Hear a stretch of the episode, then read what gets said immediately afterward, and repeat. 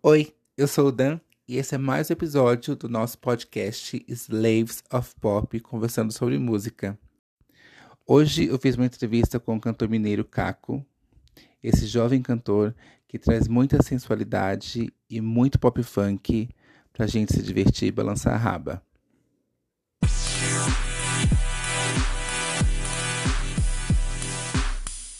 É, então, eu queria começar perguntando para você como que você se entendeu é, cantor e como foi esse processo de entender que tinha voz, entender que além da voz existia uma, uma vontade de ter uma profissão, de ver aquilo. Né? Cara, é muito louco. Eu falei sobre isso hoje, que eu dei uma entrevista para um negócio que vai acontecer em breve. Não sei se eu posso falar aqui, mas vamos ver.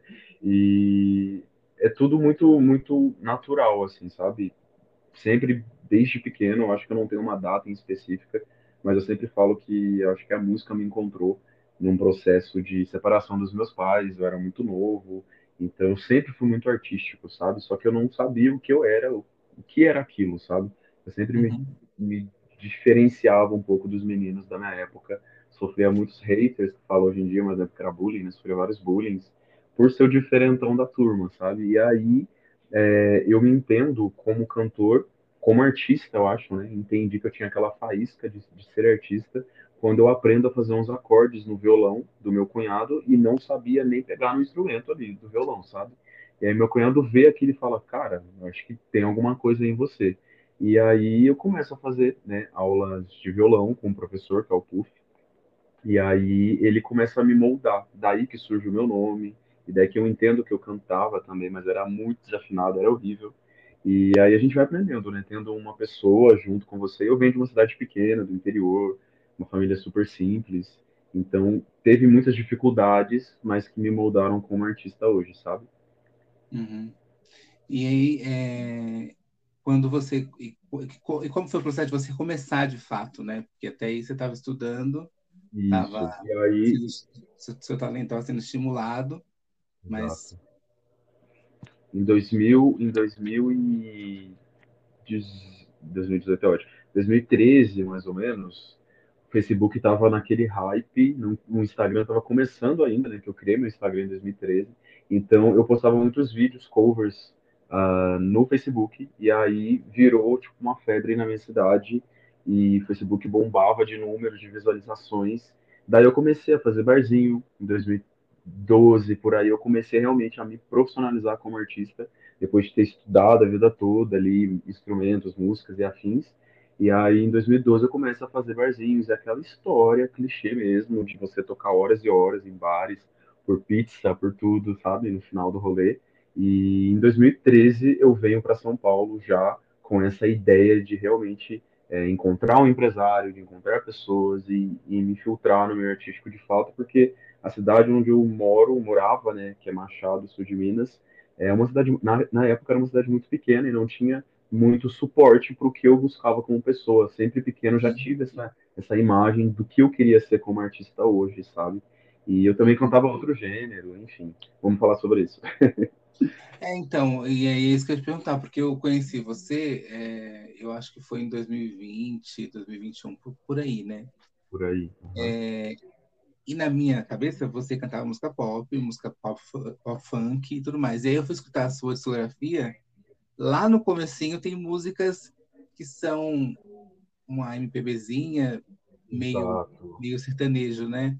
E aí, é, no começo, você tinha essa intenção de ser mais MPB, mais sertanejo até, e isso vinha da onde? Vinha da, da sua cidade mesmo, do interior?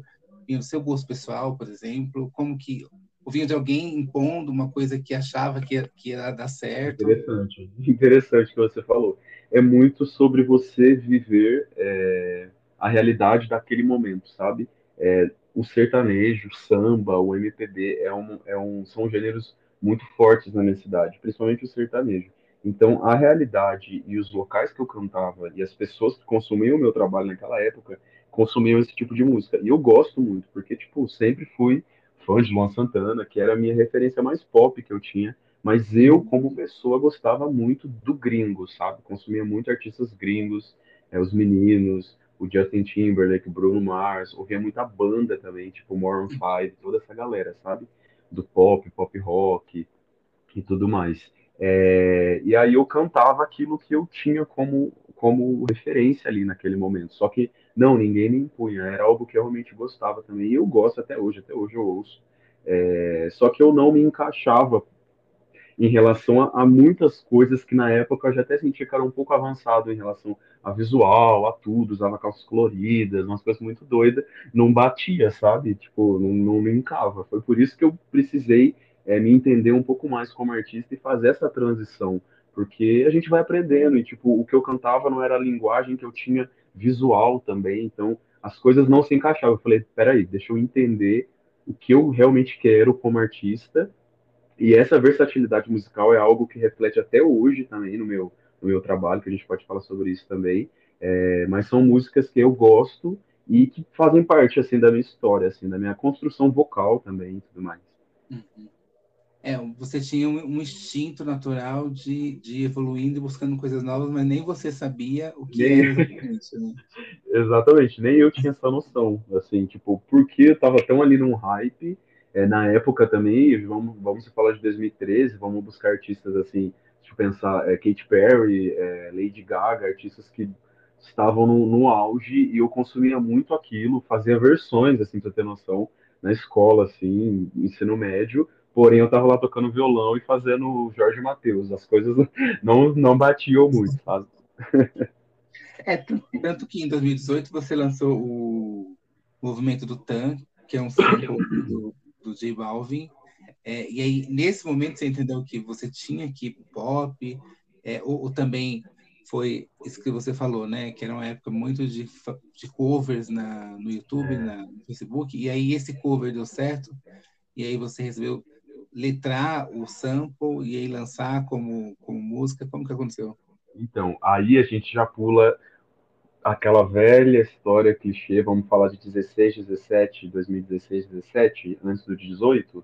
É, eu passei por várias situações e tive alguns empresários e fui bem foi, foi bem frustrante para mim eu fiquei na geladeira durante muito tempo, enfim, caí uns golpes assim, sabe? E aí eu retorno para minha cidade. Eu morava em São Paulo, volto para Minas, fico um tempinho lá no ano de 2017, ajudando minha mãe, minha família. E aí eu crio toda essa estratégia de trabalhar para mim mesmo, sabe? De administrar minha carreira. E aí eu venho com essa ideia de tipo assim, cara, eu preciso voltar para São Paulo. É, eu entendi o que eu quero, eu sei o que eu vou fazer.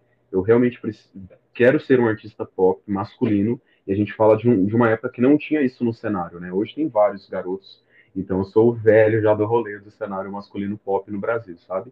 E eu crio toda uma estratégia, realmente falo, preciso de uma música certa, de uma versão certa e vou para São Paulo. E nessa época J Balvin lança a música a X, né? Com o Nick uhum. Jam, eu acho que é isso, outro artista. E eu sempre gostei muito de reggaeton, tanto que tem esse, esse elemento de reggaeton muito nítido na minha carreira em várias músicas. E aí eu venho para São Paulo com essa ideia de, de encontrar amigos, pessoas profissionais e montar uma sociedade. Então, realmente é essa receitinha que eu estou expondo aqui que deu certo para mim como artista independente, sabe? Então, em vez de procurar naquela época, e eu também não com grandes números, que eu não tinha grandes números, procurar empresas eu, que eu já tinha saído frustrado disso tudo, de empresas e afins, é, que cuidavam de artistas, eu consegui amigos talentosos o cara da, que, me, que, me, que me veste é meu amigo pessoal, o meu amigo pessoal é meu produtor e é meu maquiador, então fui montando uma equipe. Sentei uhum. numa pracinha, eu morava no, na Moca, sentei numa praça e, e ali comecei a versar a música e falei, cara, é isso. E gravei, gravei essa versão que não tinha clipe, não tinha nada, era só um áudio e solto no YouTube e no Instagram. E vários amigos meus de São Paulo, do, do, do, decorrer da vida, que dançam, começaram a fazer a música, a versão, a dancinha. Não tinha TikTok, tá? E aí a gente começou a bombar e chegou na Sasha, na Sasha Zimmer, que é a drag queen. É, e inclusive, como que você conheceu ela? Porque você tem bastante feat com ela, né? Uhum. Eu acho ela uma cantora muito boa, inclusive. Ela faz faixas, músicas muito boas e não se fala tanto nela assim né? no cenário até as próprias drags né você uhum. vê que não se fala tanto nela e ela é incrível Como que você conheceu Olha, ela e como que surgiu essa parceria? Porque tá até hoje, né? Até hoje, é aquela receita que a gente não muda, sabe? É muito engraçado, na verdade, porque a Sasha, ela é, conheceu essa música, ouviu, mas não me procurou. É a história que ela conta, enfim, são algumas versões. E aí ela me chama, na verdade, para eu tinha um assessor, trabalhava com um menino, e aí ele me brecava um pouco de algumas coisas, sabe? E hum. na época eu não tinha como eu ter muito luxo, né, muita coisa, eu tava começando a carreira no pop, e aí ela me chama para participar de um clipe dela. E aí eu bre me brecam desse, desse trabalho e ela acha, nossa, o cara todo cheio de assessor, meu Deus, o que, que é isso? Quem que é esse garoto? Uma mala, né, na cabeça dela. E aí uhum. depois que ela vê que movimento tá, movimento tá acontecendo, ela me liga e tipo, ó, quero ser sua madrinha, vamos gravar esse clipe, vou versar uma parte, a gente faz isso, isso, isso, isso, isso, o mercado funciona assim, assim, assim, assim, assim, e eu tava, tipo, perdidaço, assim, sabe? Eu sabia, eu já tinha todas as ferramentas, mas precisava trabalhar com aquilo. E aí ela foi uma mentora ali para mim no começo. A gente ficou horas conversando por ligação, a gente não se conhecia pessoalmente, e a gente foi se conhecer mesmo uh, quando a gente marcou de ir no estúdio para ela colocar a voz dela na versão, na versão 1 que se tornou o remix oficial. Então a gente tem essa, essa história dela deu tipo meio que ignorar ela um pouco e depois ela me procurar. Então é, teve muitas notícias, eu não sei se você acompanhou na época, das pessoas falavam que eu fazia pink money, que eu usava o LGBTQIA+, porque eu também não era um cara assumido dentro do, do LGBTQIAP+. E, na verdade, a história é totalmente o contrário. Não fui eu que procurei a Sasha Zimmer, tá, gente? Foi ela que me procurou. Foi mais ou menos assim essa história. A gente zoa porque é uma coisa muito interna. Mas, assim, eu nem ligo, sabe? As pessoas acham que eu que procurei, meu Deus, preciso de visibilidade. Não, foi o contrário. Foi ela que me notou no YouTube, um garoto lá doido, perdido, era uhum. eu, e tudo aconteceu. É, eu acho que hoje em dia se exige muito que você é, escancare a bandeira, né? Exatamente. E você, você se sente pressionado a isso? Olha, eu hoje eu sei lidar com muitas coisas, sabe? É, é, muito, na verdade, ser artista é muito complicado você conseguir equilibrar a sua vida pessoal, o que você gosta, o que você faz entre quatro paredes, e você ter discernimento sobre isso e saber ser artista. Hoje não existe o Kellison, né? Que meu nome é Kellison, hoje o Caco é a mesma pessoa. Porém, eu consigo ter esse equilíbrio, porque eu tenho várias funções no meu dia a dia também. Eu não vivo só de música, porque eu sou um artista uhum. independente, eu faço outros trabalhos. Então, é, eu acho que tudo é uma questão de você conseguir equilibrar. E a, o artista Caco, ele canta para todos, sabe? Eu canto para todo mundo. Eu tenho um público muito grande de meninos LGBTs e tenho também héteros, meninas que gostam do meu trabalho, mas eu não deixo de ser quem eu sou. É, eu não fico imparcial, não gosto também de ficar em cima do muro, mas também não é algo a minha orientação, o que eu gosto, o que eu faço, a minha, enfim, não é o que precisa ser falado de cara, sabe? Eu acho que a minha voz e minha música precisa chegar antes. E depois, ok. Tipo, ah, as pessoas perguntam para mim, tá tudo bem. Tenho namoros explícitos aí nas redes sociais, enfim, todo mundo viu com quem eu já namorei, com quem eu já fiquei. Então, hoje é tudo muito bem resolvido para mim. Mas confesso que no começo, quando eu ainda não não falava muito sobre o, o que eu gostava, o que eu fazia, eu me senti muito pressionado, porque eu já entrei no mercado com vários artistas me apoiando, sabe? Com clipe uhum. e com drags, então tipo, foi uma coisa muito forte para mim. Então a Sasha me ajudou muito nesse processo, sou muito grato a ela, assim como você disse que acho importante ressaltar isso. É, ela é uma artista incrível, eu acho ela foda, foda, foda, e tipo, sabe, precisa de mais Sachas, assim, sabe, como pessoa e como artista também. Então, uhum. assim, é uma pessoa que eu amo de paixão e o que eu posso, e nos momentos que eu posso falar dela, eu falo, porque eu já lidei com vários artistas e já me decepcionei com vários também. Até sobre essa questão de ser pressionado e artistas virem falar para você e você novinho não poder falar nada, então, bem complicado.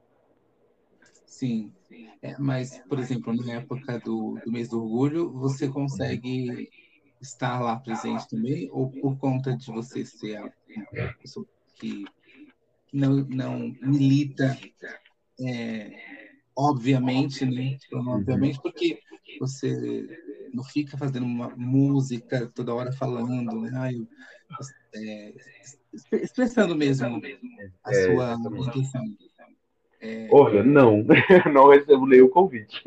se não é eu chamando, ou se não são outros artistas me convidando para estar ali, é... não, não, não recebo. Mas também entendo, porque é... eu sou um homem bissexual padrão, então, tipo, eu entendo que eu, te, eu entendo o meu lugar, mas entendo também que muitas coisas não é meu lugar de fala, sabe? E eu acho extremamente importante, justo é, e necessário é, esse mês ser, ser é, digamos assim, é, ter uma, uma, uma ala da frente, né, com pessoas que realmente é, transmitem e conseguem passar a mensagem e fazer a mudança. Eu acho que eu tô uhum. ali, não me desmereço, mas eu sou o, eu tô ali do lado, sabe? E entendo o meu local, entendo o meu lugar e acho que sou até privilegiado demais. Então, quem sou eu para falar alguma coisa? Mas se as empresas e as pessoas quiserem me convidar algum dia, eu tô super aqui porque eu também represento algo e pessoas e meninos também, assim como eu, que vivem essas situações, hoje se inspiram em mim, sabe? Mandam mensagem, tipo, nossa, Caco, acho você forte, acho você é, que você vai e fala, você faz, você não tem medo, você se expõe, você é natural, você é você e eu sigo você como referência com seus visuais, com sua música, com seu jeito. Então, eu sinto que eu também represento algo dentro do meu quadrado, com todo respeito, claro. Uhum. É, voltando um pouco para a parte do, dos empresários e afins, é, eu queria que você falasse um pouco mais sobre isso, de como é difícil você encontrar alguém de confiança, alguém competente, né? Porque você está apostando a sua vida naquilo, né? Exatamente. Olha, eu acho que a gente, esse podcast veio num, numa fase, numa semana muito, muito interessante, na verdade, porque a gente está vendo hoje, se você abrir o Instagram hoje, a Luísa Sonza passando por isso, a Anitta passando por isso em relação às gravadoras e tudo mais. Meu sonho, sim, é entrar numa gravadora, mas isso me faz um alerta e me faz lembrar de coisas que eu já passei também. Então, assim, é, sobre a sua pergunta, eu nunca estive em uma gravadora, mas eu já tive pessoas, já trabalhei com pessoas que te acham na internet e fazem promessas. Então, era muito novo, eu era uma pessoa muito inexperiente e não tinha essa malícia que São Paulo te traz e que a vida vai te trazendo também, né? Então, é, eu fiquei muito amarrado em contrato com empresários, com pessoas que falaram que ia fazer isso, aquilo e aquilo, e a minha vida passou, eu perdi dois, três anos da minha vida em São Paulo, absolutamente sem fazer nada. Então, assim, tudo isso foi um aprendizado para mim. Hoje eu eu tô muito à frente de tudo, sabe? Meu produtor até uhum. fala, tipo, nossa, eu sou teu produtor, mas é mais fácil você ir lá e se produzir, porque eu realmente estou contato em tudo. Eu sei de tudo que está acontecendo, 360, meu olho gira 360.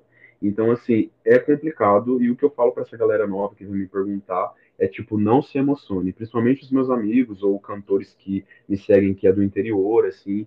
Ai, queria uma oportunidade, alguém me mandou uma mensagem. Tipo, não, sabe? Se for para você acontecer, de fato, tem muita gente boa, assim, muitos profissionais bons que não são conhecidos. Mas hoje eu prefiro estar com pessoas que eu já vi que deu certo com outros artistas, sabe?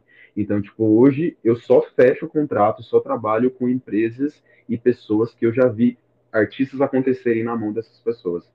Fora isso, eu recebo todo dia mensagem de pessoas assim que eu falo não, não, não prefiro, sou um pouco cabeça dura por conta dos traumas, assim, sabe? Então sim, eu tenho essa, essa, essa ideia assim de, de experiência mesmo e a gente consegue sentir quando a pessoa é só blá blá blá e quando não é, né? Sim. É ter muito oportunismo, né? Uhum. A gente viu aí muito. o caso do Luvas Pedreiro, por exemplo, né? Exatamente, o menino. É. Então, é, era basicamente isso. A história dele, vamos colocar num cenário musical pop, é o que eu passei. Tipo, e a gente está se falando assim da época que eu cantava sertanejo ainda. Então era um, um, um núcleo muito machista também, sabe?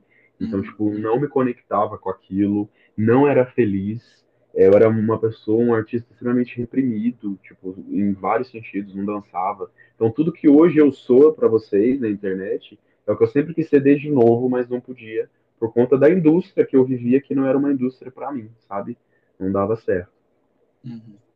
É, e aí você, independente hoje, né, é, quais são as vantagens assim, independente e você que está dentro da música, que está é, acompanhando a carreira de outras pessoas independentes, É, você acha que o futuro é isso? Vocês, as pessoas serem independentes mesmo para serem livres? Porque, como você disse, né? A Anitta está aí reclamando que a Warner não, não, não libera um remix.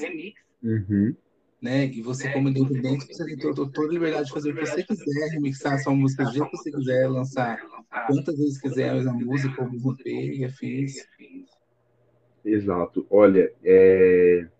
eu acho que assim, conforme vai passando o tempo, você vai entendendo algumas coisas. E uma coisa que eu entendo hoje, falando de gravadora, falando de, de, de qualquer contrato que eu vim assinar, é, tudo tem um preço. E eu vou pagar por isso. Então, se eu fecho um contrato com você, um exemplo, para trabalhar para você, é, eu vou ter que pagar isso de alguma maneira, entendeu? Uhum. Então, enquanto eu estiver trabalhando com você, eu tenho que cobrar, eu tenho que produzir, eu tenho que fazer. Então eu acho que, tipo, eu não sei, né, Anitta, Luísa, essa galera, eles eram muito novos, elas eram muito novas também no começo. Então é, é basicamente isso que a Anitta falou. Prestar muita atenção nos contratos que você assina, em detalhes, detalhes, detalhes, e pensar em você também a longo prazo. Eu hoje me sinto muito realizado como artista, é, por ser um artista independente e ver os feitos que eu consigo sendo um garoto comum igual a qualquer um, entendeu? Então você vai me ver na uhum. rua, você vai me ver em qualquer lugar. Só que é, a, a visibilidade, o engajamento e as oportunidades que eu tenho, às vezes artistas grandes não têm. Às vezes a minha agenda de show é mais lotada do que um artista que está lá no hype, tem nome e é conhecido, por conta desses empecilhos contratuais, entendeu? Então, por um lado é bom. A única coisa que é, não é tão legal é que você não tem as suas mordomias, entendeu? Você fazer parte de um casting grande, de uma agência grande, você vai estar nos melhores eventos, você vai ter as melhores campanhas, os melhores cachês. Eu tenho que me desdobrar, meu filho, para ganhar um valor aí para postar uma foto no Instagram, entendeu? Então, tipo, o uhum. trabalho é mais árduo, é mais complicado, porém você é livre, né? Hoje eu quero trabalhar assim, eu vou fazer assim, é... Então eu tenho essa eu tenho essa vontade sim de estar com grandes empresas e fechar contratos grandes, estar sim numa gravadora, mas hoje eu acho que eu estou preparado para isso, por entender um pouco mais como funciona esse processo. Eu acho que as coisas vão ter, assim, se eu tiver uma gravadora, as coisas terão que ser andadas conforme eu imagino e as pessoas que eu confio de anos imaginam também, sabe? Para eu não para não acontecer essas coisas que acontecem com essa galera aí, que de repente no impulso viraliza, já vai assinando coisas. Gente, pelo amor de Deus, não façam isso. Uhum, sim, sim. É Sabe? complicado mesmo. Eu estava até conversando sobre isso no podcast da semana passada. Eu acho que deve, tem que existir uma nova interpretação jurídica sobre esses contratos. Né? Exatamente, que parece que tu fica refém, você fica num cárcere. Tipo, a menina é. chorando lá, tipo, eu adoro as gravadoras, conheço todas, conheço algumas pessoas de dentro. São pessoas incríveis, são pessoas boas, mas a gente está se falando de papel, né, de contrato, e aí não é nem ser humano, são leis, são normas, então realmente é isso que você falou. Eu posso gostar muito daquela gravadora, estar ali, mas quem redita tudo, aquilo ali precisa ser mudado, é fazer uma nova edição de contratos para as pessoas conseguirem ser mais flexíveis também e de repente a pessoa é muito boa, o cara que está por trás ali da mesa, ele é um cara foda, só que ele não pode fazer nada, que ele também se vê de mãos atadas. Então, uhum. são coisas que precisam mudar. E, tipo, a gente está falando hoje de Spotify, de, de, de, streamings, hoje a gravadora mudou, hoje nem se faz CD mais. Então, tipo, sim, acho que tudo sim. precisa ser mudado também, reeditado, sabe? Para ficar legal para todo mundo. É, você consegue chegar em muitas pessoas no Spotify?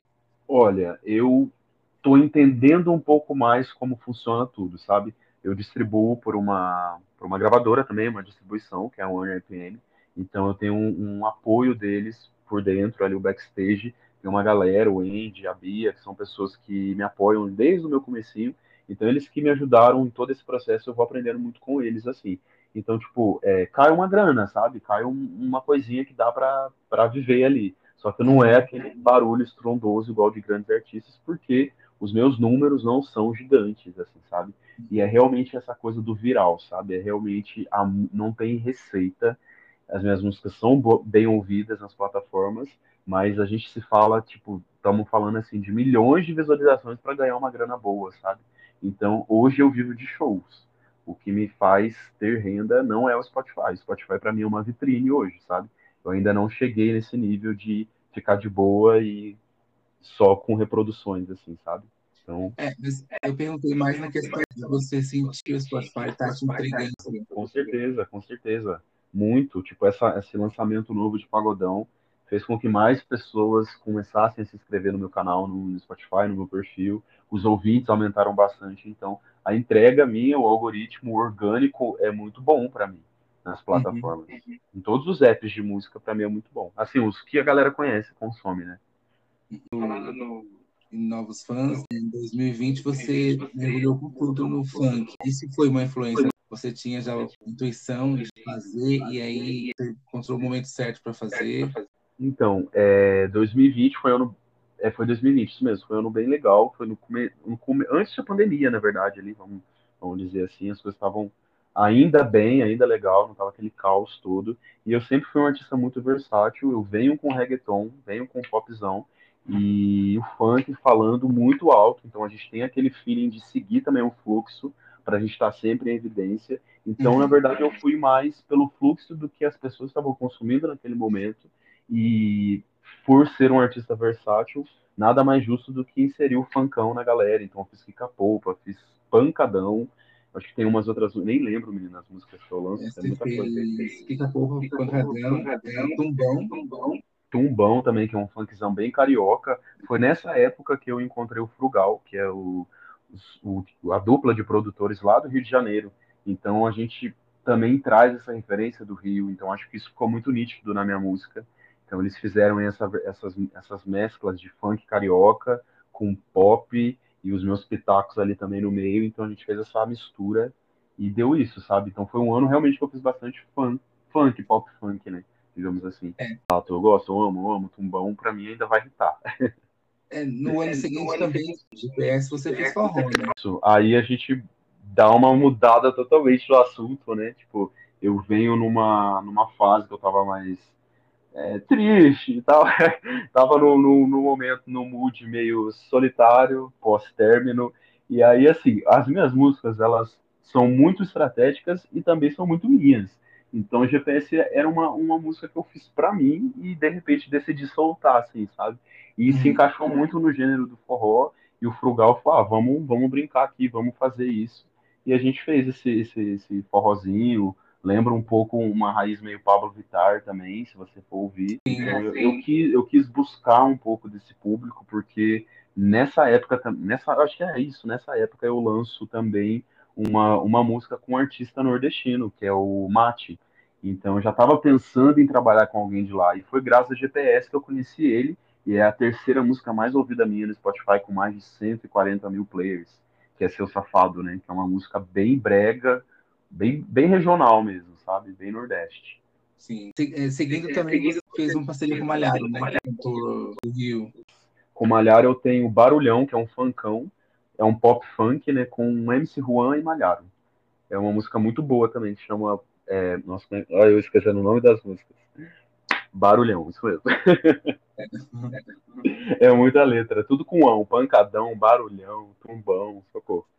Essa questão de fit, em algum momento você se sente pressionado a ter que ter muito fit? É, porque eu tenho a sensação de que a Anitta traçou uma linha em que seja necessário você, você não queira. Sabe? Olha, é, ela mudou muito a chavinha das colaborações. Eu ainda sou muito do feeling, sabe? De gostar do artista, de conhecer o artista, de repente me tornar amigo do artista, a gente fazer um som e dar tudo certo, sabe? Malhar eu conheço já de mil anos, sempre acompanho o trabalho dele e me senti lisonjeado quando ele quis né, trabalhar também comigo, porque ele já fez grandes hits aí de Tainá Costa, vários artistas grandes. E o MC Juan é um amigo meu também, pessoal. Então, os meus feats hoje, a realidade como encontro com artistas, são com pessoas que eu realmente gosto. Eu recebo uhum. muitas, muitas propostas de feat que eu olho e falo, cara, de, de artistas é, independentes que, que eu não sinto essa conexão, sabe? Eu preciso também gostar da pessoa. Eu, eu acho que, tipo assim, colaboração quando você é um artista novo e tal, tá começando, no nosso caso,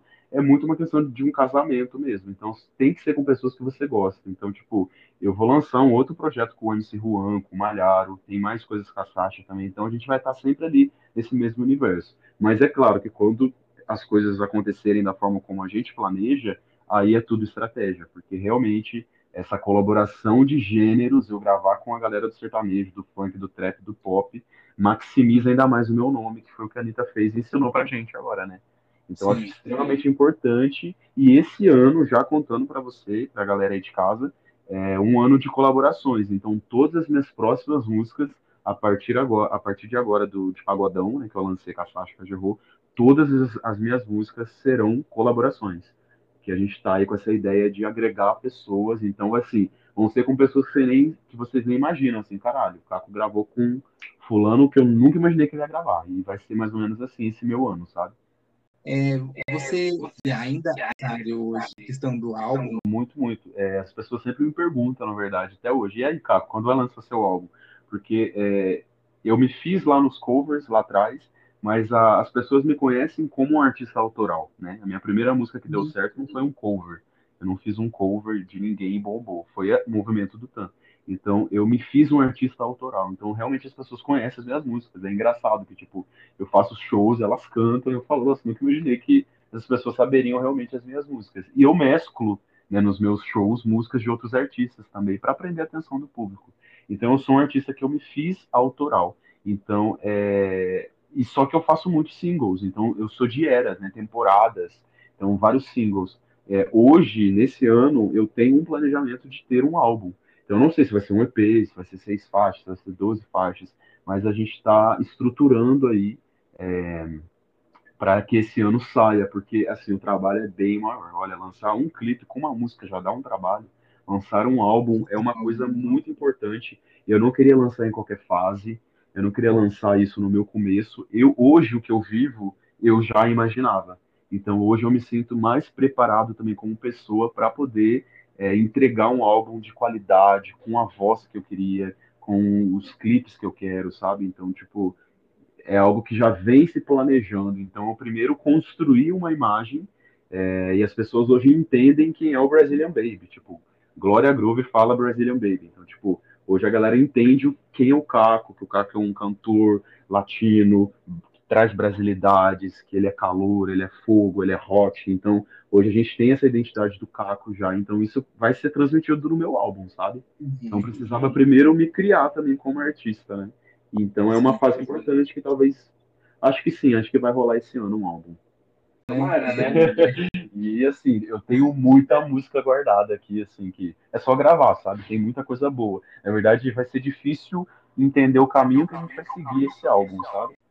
É, tem uma versão de a Rosalia, né? E eu quis, lembro, quis fazer um comeback aí da, da galera que me conheceu com a versão, né? É, e aí eu resolvi fazer. É uma, eu amo a Rosalia, Rosalia. Não sei como se fala no Brasil, eu falo Rosalia, Rosalia, né? Tá certo, né? Rosalia? Cada um fala de um jeito, né?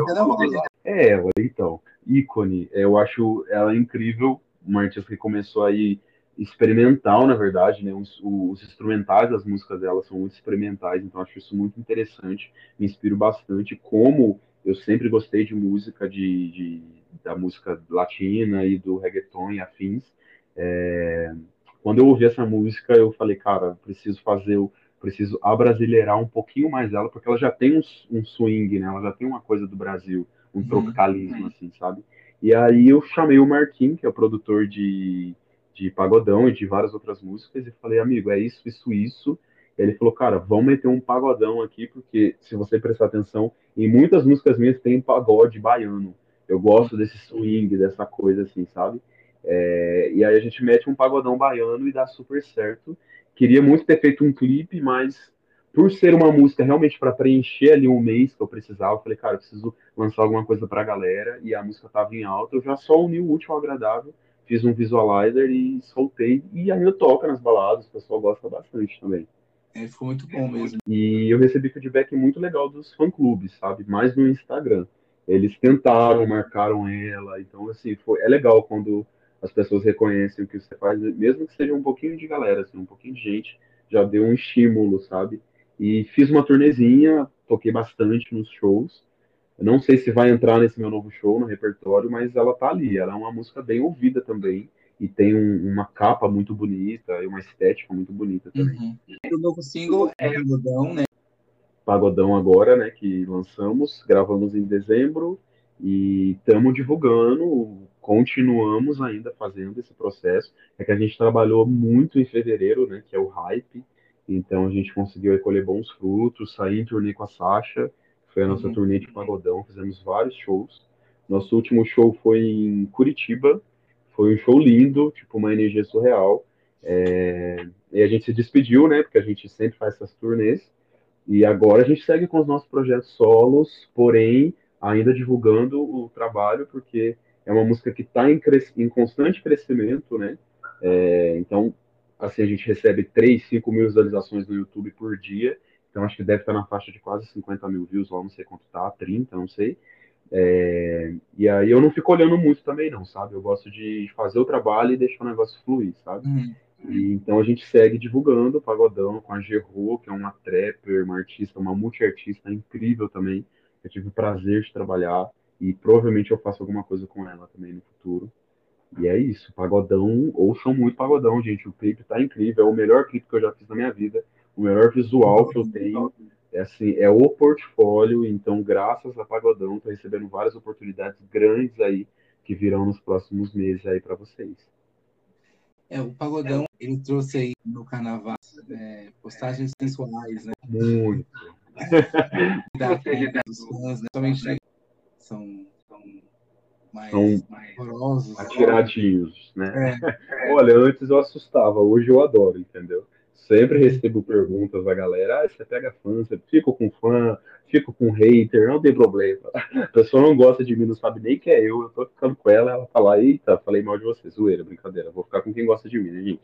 Então, assim, é, para mim é, é tranquilo, é normal, é algo que se construiu na minha imagem, então não tinha como eu não trabalhar pro lado mais sexy do Caco. Uhum. Então, o Caco é um artista voltado que trabalha com a sexualidade, entendeu? Então, é, é um artista quente, eu gosto disso. Eu sou assim também como pessoa, no meu lado pessoal. Pode parecer que não, mas o Peixes com Ares é bem equilibrado ali. Então, eu sou fofinho, mas também não sou tudo isso não. Então, é, para mim é bem tranquilo, sabe? E a gente coloca isso, e eu coloco isso escancarado mesmo nos meus, nos meus trabalhos. E eu acho que isso dá um buzz, porque eu entendo meu público e eu sei que meu público consome isso e 90% das pessoas são meninos que me consomem. Então, se eu tiver de burca, ninguém vai me consumir. Eu tenho que estar tá no famoso biscoitando para a galera mesmo para acontecer. E aí eu pego esse hype do biscoito e solto uma qualidade, um trabalho aí. Uma teta de fora, mas uma voz boa no YouTube. Uma teta ali, mas uma música de qualidade, entendeu? Eu faço um, eu tenho esse equilíbrio, porque se eu só soltar conceito, gente, infelizmente ninguém vai me consumir. Hoje eu, eu ainda não tô nesse hype de, de, de, trazer muito conceito, porque eu não tenho um público muito grande ainda. Então, a gente vai lutando com as armas que a gente tem, né? Sim, não, tá certíssimo. Pra mim é tranquilo, tipo, não, não ligo, é de boaças, eu até esqueço, sabe? Já é natural para mim as pessoas chegarem. É claro que tem coisas que excedem que eu dou uma cortada, né? Que eu sou bem sincero. E quando as pessoas me conhecem pessoalmente, elas falam, nossa, é bem sério, né? É que tem pessoas que são abusadas, tipo, é, movimento do Tan aconteceram muitas coisas, assim, por exemplo, eu beijo a Sasha Zimmer no clipe de Movimento do Tan. As pessoas chegavam na balada e achavam que poderia vir beijando na minha boca, e não é assim que funciona, né? E no final dos shows, a gente dava tipo um selinho para remeter ao clipe, aí o um momento a gente falou, vamos parar, porque tava dando merda, assim, tava, tava dando bagunça, virou uma festa. E aí eu falei, não, gente, não tô a leilão, não, não é isso, vamos com calma. Mas Aí, tanto que nesse pagodão a gente não tem nada disso. Tipo, tem mais o caco sem camisa. Mas a gente não quis colocar beijo, não quis colocar nada, porque já meio que saturou pra gente, sabe? Eu já peguei a faixa aí, já tá tudo certo, a gente já se pega aí, é isso. Então, não precisava escancarar isso no clipe, não, que as pessoas já têm essa ideia e já, já sabem também, né? Então é tranquilo. A, a, sua, música, a sua música também pede muito. Sim, tipo, desde a letra aos instrumentais, né? Tipo, então são músicas. Tumbão é muito sexy, não para. Não para, é uma música bem bissexual, né? Tipo, eu tô lá com a menina, com o menino. E, e as letras falam sobre isso, né? As minhas letras sempre falam sobre ou eu tô venerando alguém, ou eu tô falando que eu vou ficar com aquela pessoa, ou a gente tá falando sobre um momento muito feliz e tudo mais, mas tudo envolve muito calor. Então, é, são músicas quentes mesmo, né? Sim. Olha, para esses próximos meses agora, estou é, vendo aqui que eu posso falar por enquanto, que eu tenho coisa que é surpresa, mas tem muita coisa boa para vir. É, estamos aí criando, na verdade, o esqueleto do álbum já está pronto, é algo que a gente já tem uma identidade visual formada na nossa cabeça. Então, é, provavelmente esse ano a gente consiga, porque envolve muitas coisas, patrocinadores, tudo mais, para fazer um trabalho, dá um, um trabalhão, né, fazer um álbum. É, mas por hora serão os feats, assim. Já agora, nos próximos meses, vai vir uma colaboração com um artista muito legal, que vocês gostam, que vocês conhecem, e aí vai ser meu próximo single, pós-pagodão, e a gente vai trabalhando, vamos trabalhando aí esses meses, fazendo esses singles, e no momento que a gente sentir que o álbum tá pronto, a gente lança. Talvez no ano que vem, ou talvez no final desse ano. Eu queria muito lançar esse ano, sabe? Se tudo sair conforme eu planejo, talvez esse ano ainda. Então, Até lá vocês vão ter surras de, de, de, visuais e, assim, todos os meus singles têm clipe, então vão ter surras de clipe, muita dança, muita coreografia, é, muito biscoito, muita gente gata nos clipes, então, assim, vai, vai, vai vir coisa muito boa de verdade. Eu tenho certeza disso. Tem muita coisa boa, gente. Ó, é o seguinte, para quem tá ouvindo, me sigam aí nas plataformas. São todas verificadas, é só colocar oficial Caco com dois Fs, bem gringo, né, gente? Oficial Caco, K-A-K-O, tá? K-A-K-O não é com C. E tá facinho, coloca Caco lá, o movimento tão, o pagodão, vocês vão conseguir me achar. Tem eu pagando mico no TikTok também, tem os vídeos bonitinhos no YouTube. E eu Estou em todos os aplicativos de música, então, assim, não vou falar os nomes, mas eu estou em todos. Podem me seguir. É, minha agenda de shows está aí, tá bom? Quem estiver ouvindo, me acompanhe no Instagram. O Instagram é minha plataforma mais forte, então a minha vida está lá. É só vocês me seguirem e escutem muito esse podcast. Muito obrigado pela oportunidade também, o espaço de estar podendo contar um pouquinho aqui da minha história para vocês. Vamos compartilhar muito, muito, muito esse dia agora aqui, esse podcast. Por favor, hein? Vamos fazer chegar em todo mundo, hein? É isso. Muito obrigado. E para você que gostou desse episódio, nos siga em todas as redes sociais, Slaves of Pop BR. Não esqueça de deixar suas cinco estrelinhas aí no Spotify. Um beijo e até a próxima.